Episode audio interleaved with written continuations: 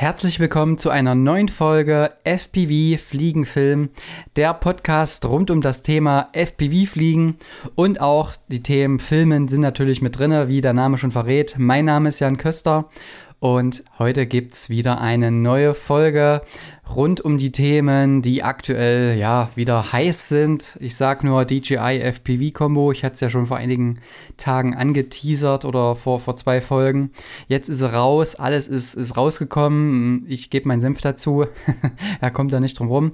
Aber es geht auch um äh, neue Aufträge. Der März, der rollt und ja, wir starten einfach mal mit dem Intro und dann geht's los.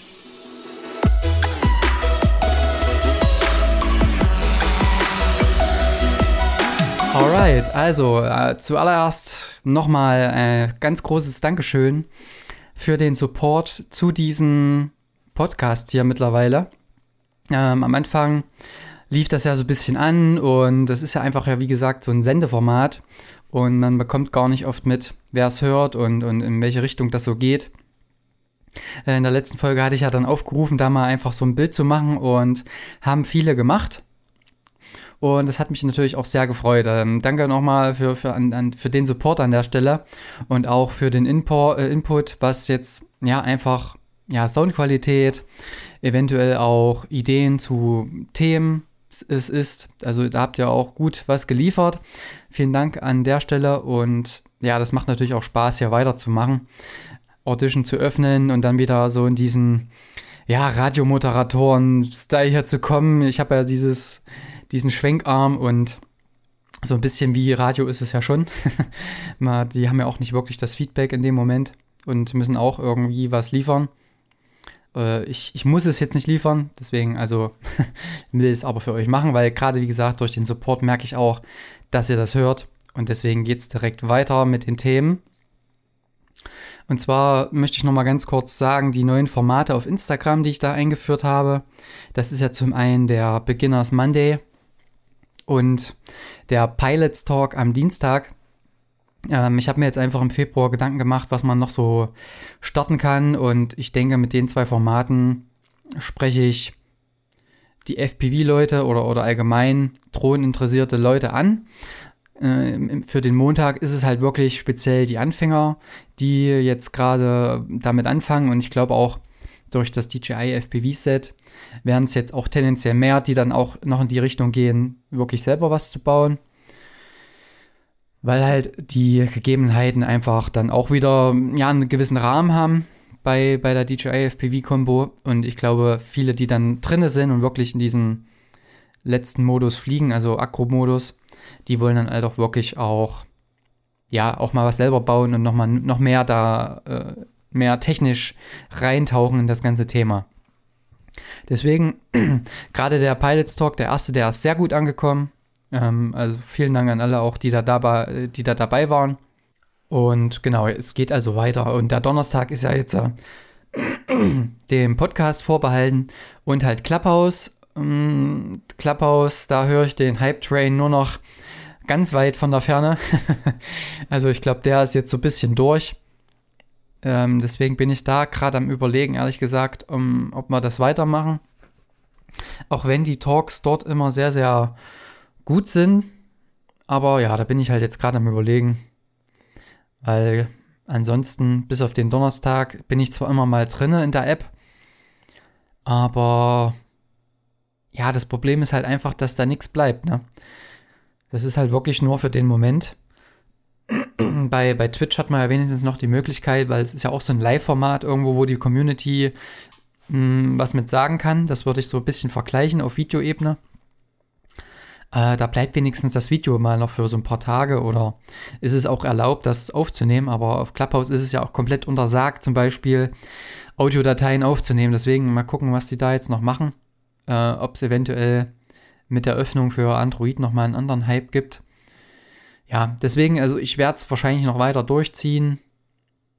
Mal gucken, vielleicht mit anderen Moderatoren, die das dann vielleicht auch ohne mich machen können, dass der Raum an sich jede Woche Donnerstag trotzdem bleibt, aber vielleicht ein bisschen unabhängiger von, von meiner Seite wird.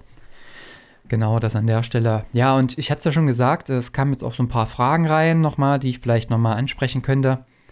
Und bevor wir dann zu dem DJI kommen, ähm, gab es halt die Frage, wie stelle ich meine GoPro ein? Äh, da habe ich da ein paar Tipps oder, oder auch ND-Filter, was nutze ich da? Und ja, da sei gesagt, äh, GoPro ist auf jeden Fall the way to go für, für 5 Zoll Copter oder auch für kleinere. Also es ist einfach die Kamera, die das Ergebnis liefert, was man erwartet. Und auch mit dem Stabilisierungstool RealSteady Go hat man damit einfach die meisten Möglichkeiten. Hier vorab schon gleich gesagt, die GoPro Hero 7 eignet sich nicht dafür. äh, die 6, die 8 und die 9 sind dafür allerdings gut geeignet. Und ja, jetzt gleich, äh, also die Einstellung, ich sag mal, das kann man sich eigentlich so ein bisschen, ja, zusammenreimen. Äh, also es sei gesagt, äh, ich nutze ja RealSteady Go und RealSteady Go nutzt das Field of View und beschneidet das dann, um eben durch den Crop-Faktor da nochmal ein bisschen was zu stabilisieren. Und nicht nur ein bisschen was, sondern sehr viel und sehr, sehr gut. Deswegen fliege ich in allermeisten Fällen 4 zu 3, weil ich da dann als Endresultat Video in RealSteady Go ein 16 zu 9 Bild bekomme bin natürlich dann bei der 6 und bei der 8, Hero 6 und Hero 8, darauf limitiert, dass ich in 4K nur mit 25 oder 30 FPS filmen kann, wenn ich 4 zu 3 wähle. Äh, brauche ich jetzt nicht unbedingt eine 16 zu 9 Ausgabe, sondern mir reicht ein 21 zu 9 und ich will 4K und ich will Zeitlupe fliegen, dann kann man auch das normale 4K 50, 60 nehmen und hat dann eben halt äh, als Endergebnis eben dieses 21 zu 9, weil er eben von dem 16 zu 9 dann auch nochmal oben und, und unten was wegcuttet. Ne? Das ist halt so die Geschichte. Und wenn ich Zeitlupe fliegen muss, will, soll, dann äh, geht es halt meistens nur mit 2,7K, 50, 60 FPS, je nachdem, was das Ausgangsmaterial sein soll für, die, für das Video. Und da bin ich aber mit der Hero 6 ehrlich gesagt deutlich mehr zufrieden, was die Videoqualität angeht, weil bei der Hero 8 haben sie dann irgendwie, ich weiß nicht, bei 2,7K ist das alles so ein bisschen matschig, das Bild. Die, die schärfen da selber was nach und irgendwie ist das nicht so das, was ich mir vorstelle. Da bin ich mit der 6, Hero 6 dann mehr zufrieden. Und so gehe ich eigentlich immer an die Drehs ran und aktuell war es eigentlich immer so, dass wir 4K gedreht haben mit 25 Frames pro Sekunde, beziehungsweise 30. Und damit sind wir eigentlich immer gut gefahren, weil groß Zeitlupe war bisher nicht vonnöten, weil es war meistens äh, entweder mit einem Auto oder auch mit einem Radfahrer und ja, da waren jetzt keine Sprünge in dem Sinne richtig dabei, wo man das hätte einsetzen wollen. Ich sag mal, bei Sprüngen mit einem Fahrrad ist es okay, da kann man das, glaube ich, gut einsetzen. Und da muss man sich halt überlegen, wie man es macht, ne? Ob man vielleicht das 21 zu 9 Bild reicht, weil vielleicht das Endergebnis mit so äh, Anamorphic hier diese, diese schwarzen Streifen und oben ausgespielt werden soll oder überhaupt im 21 zu 9 Format, dann kann man natürlich direkt so filmen. Aber das ist halt so die Limitierung von RealSteady, ne? Ja, und dann gibt es jetzt noch so ein paar Einstellungstipps ähm, vor Ort. Und da geht es nicht direkt um die Einstellung an sich, sondern Belichtung. Das ist immer so ein Thema. Leider hat die GoPro kein, kein Histogramm eingebaut, was ich sehr, sehr schade finde. Äh, vielleicht gibt es da ja eine App irgendwie, eine externe, die auch das Bild abgreift mit Bluetooth und dann vielleicht noch ein Histogramm einblendet. Falls da jemand was kennt, gerne mal ja, Bezug nehmen und bei Instagram schreiben. Denn das richtige Einstellen kann manchmal schwierig sein. Ähm, ich habe es zumindest bei mir gemerkt, wenn man in einer hellen Umgebung das Bild einstellt, dann ist ja das Display oftmals nicht richtig hell genug und das weckt den Anschein, dass man noch heller belichten muss. Und da birgt sich halt die Gefahr, dass man tendenziell zu hell belichtet, also überbelichtet. Deswegen, wenn es hell ist, versuchen ja, vielleicht irgendwie, äh, das wäre vielleicht so die Variante, die man gehen kann. Ähm, es gibt ja für normale Filmkameras solche Okulare, die man da, da drauf stülpt auf das Display, um dann wirklich alles abzudunkeln. Und dann hat man so eine Augenmuschel, wo man in den dunklen Bereich guckt und nur das Display quasi sieht. Das wäre für so eine GoPro-Geschichte eigentlich auch mal ganz gut, um halt wirklich nicht über, äh, überzubelichten. Denn äh, im Umkehrschluss ist es nämlich auch genau dasselbe in einer dunklen Umgebung. Also wenn man jetzt bei Dämmerung was einstellt, dann ist das Display tendenziell heller äh, eingestellt, als es eigentlich sein müsste. Und dann denkt man natürlich, es ist zu gut belichtet, obwohl eigentlich noch mehr Licht drauf müsste. Das heißt, man unterbelichtet dann tendenziell. Und das sollte man so ein bisschen im Hinterkopf behalten, dass man in der hellen Umgebung eigentlich aus der eigenen Wahrnehmung etwas unterbelichten kann, um dann eben die richtige Belichtung zu haben. Und in der dunklen Umgebung eher einen Tick überzubelichten, weil man eben dann optisch gesehen äh, durch das Display denkt, das ist zu hell. Ne? Also das, das sind so zwei Erfahrungswerte, die ich jetzt bei, bei dem BMW-Dreh gemacht habe, beim letzten, was das Dunkle angeht.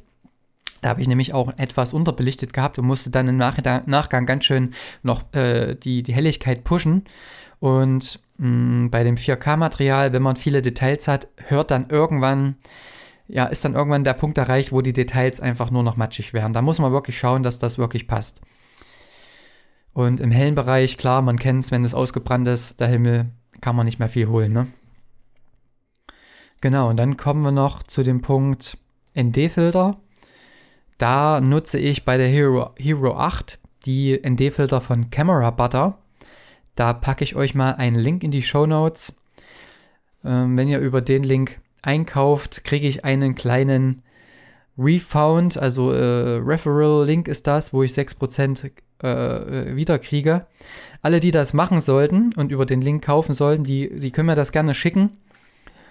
Ähm, da gucke ich danach, ob das geklappt hat und falls ja, äh, kriegt er da auch irgendwas. Da denke ich mir was aus. äh, also ich biete das jetzt nicht an, weil ich da Geld kriege, sondern ähm, die sind wirklich die besten für die Hero 8.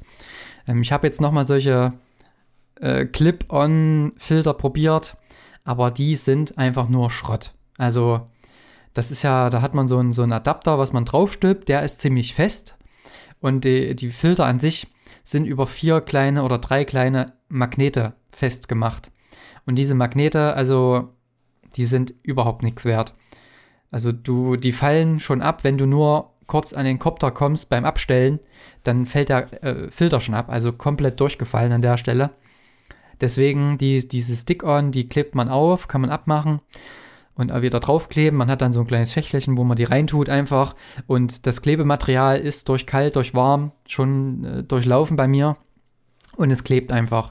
Es bleibt einfach hängen.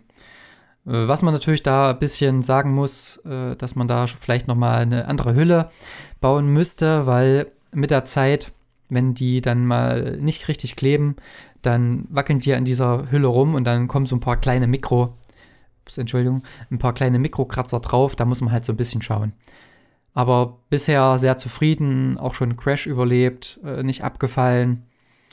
Also wirklich an der Stelle die Empfehlung äh, dafür. Und für meine Hero 6 nutze ich aktuell noch diese Telesin-Filter, die sind zum Draufstecken. Die heißen auch immer mal anders. Also das ist halt so, ja, die gibt es wahrscheinlich bei AliExpress und äh, irgendeine andere Firma ähm, rebrandet die dann immer. Also die sind wirklich von der Qualität her super. Ähm, das sind so ganz normale zum Draufstecken. Gibt aber auch bei Camera Butter auch welche zum Stick-On, also zum Aufkleben wieder, um vielleicht nochmal, ja, was anderes zu haben. Die habe ich jetzt noch nicht für die 6 getestet, aber für die 8er gibt es keine anderen Varianten, weil die einfach von der Aufmachung her nicht so gemacht sind, dass da Filter drauf kommen. Genau. Äh, ansonsten, ja, jetzt noch mal ganz kurz zum DJI-Copter. Ich nehme mal kurz einen Schluck Kaffee. Ich nehme die Folge wieder früh auf, äh, so aktuell wie möglich. also schon mal vorab. Ich habe mir so ein Ding bestellt. Wenn ihr da Fragen habt, äh, mal schauen, wann es kommt. Ich denke, vielleicht morgen, also am Freitag, wenn ihr die Folge, also morgen, wenn ihr die Folge hört, Freitag. Und dann kann ich die eventuell auch kommende Woche bei einem Dreh mal testen. Also ich werde sie dann wahrscheinlich am Wochenende schon mal so vorab testen und dann beim Dreh vielleicht mal mit einbinden. Wenn ihr da Fragen habt, gerne bei Instagram schreiben. Aber ich werde auch noch mal eine Story machen mit Fragesticker. Genau, also äh, meine Gedanken dazu, wo das jetzt rauskam, das war ja wirklich ein Marketing-Ding. Also Hut ab, DJI. Die spielen das Spiel auf jeden Fall richtig. Hatte ich ja damals schon angekündigt, äh, gesagt, dass viele etablierte FPV-Firmen gar nicht das Budget haben, das so aufzufahren, auch mit dem ganzen Drumherum. Und das ist schon Wahnsinn, auch wie viele jetzt schon so ein Teil vorher hatten, seit Dezember irgendwie. Also wirklich crazy. Ähm, ein, ein Moment, äh, jetzt kommt der, der Nieser. Okay. Also genau. Äh, ja, noch meine Gedanken. Also der Einstieg, äh, also DJI hat es jetzt hinbekommen, einen Copter zu bauen, einen FPV-Copter, der den Einstieg nochmal deutlich, deutlich erleichtert. Die ganzen Barrieren, die Puzzleteile, die vorher das normale FPV hatte, also Akku, Frame, Motor FC, ESC, Air-Unit und so weiter und so fort. Das ist alles Geschichte. Du kaufst dir das Ding und DJI hat es sogar so weit getrieben und hat einen eigenen Simulator entwickelt, der dich darauf vorbereitet, mit diesem Teil zu fliegen. Also alle Einstiegsbarrieren sind damit weg. Also alle weg. Es ist echt crazy, crazy, crazy, echt crazy, was sie da gemacht haben. Äh, also alles ist einfach. Du kannst jetzt selbst mit deinem Handy den, äh, den Controller anschließen und damit dann Simulator üben. Und das finde ich wirklich, also das Komplizierte fällt auf einmal komplett weg. Also ja, ich bin einfach echt, echt äh, erstaunt, wie sie es hinbekommen haben. Und auch wirklich auch, du wirst richtig langsam rangeführt, wenn du jetzt quasi von der Mavic kommst kannst du quasi in diesem Mavic-Modus starten, hast dann nochmal einen Sportmodus, wo dann schon diese FPV-mäßigen Sachen, also zumindest dieses Chasen oder auch dieses Berge runterfliegen möglich ist.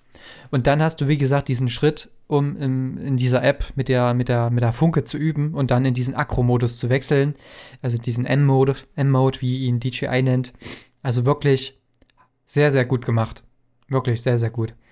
Und äh, dadurch werden halt jetzt wirklich die Märkte komplett drauf aufmerksam. Ich habe mich mit einigen unterhalten, die eigentlich gar nichts mit Fliegen am Hut haben und trotzdem gesagt haben, ey, geil, was ist das jetzt für eine Drohne? Die sieht ja richtig geil aus.